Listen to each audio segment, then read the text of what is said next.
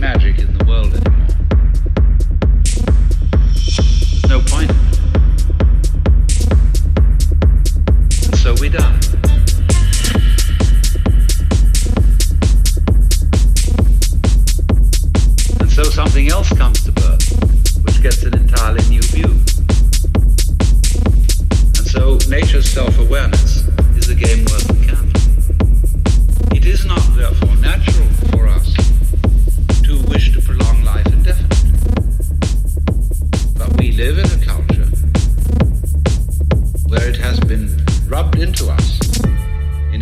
conceivable way that to die is a terrible thing.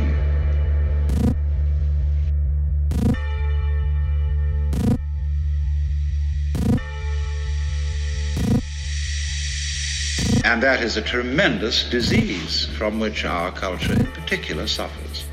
And we notice it firstly in the way in which death is swept under the carpet. This is one of the major problems in hospital work.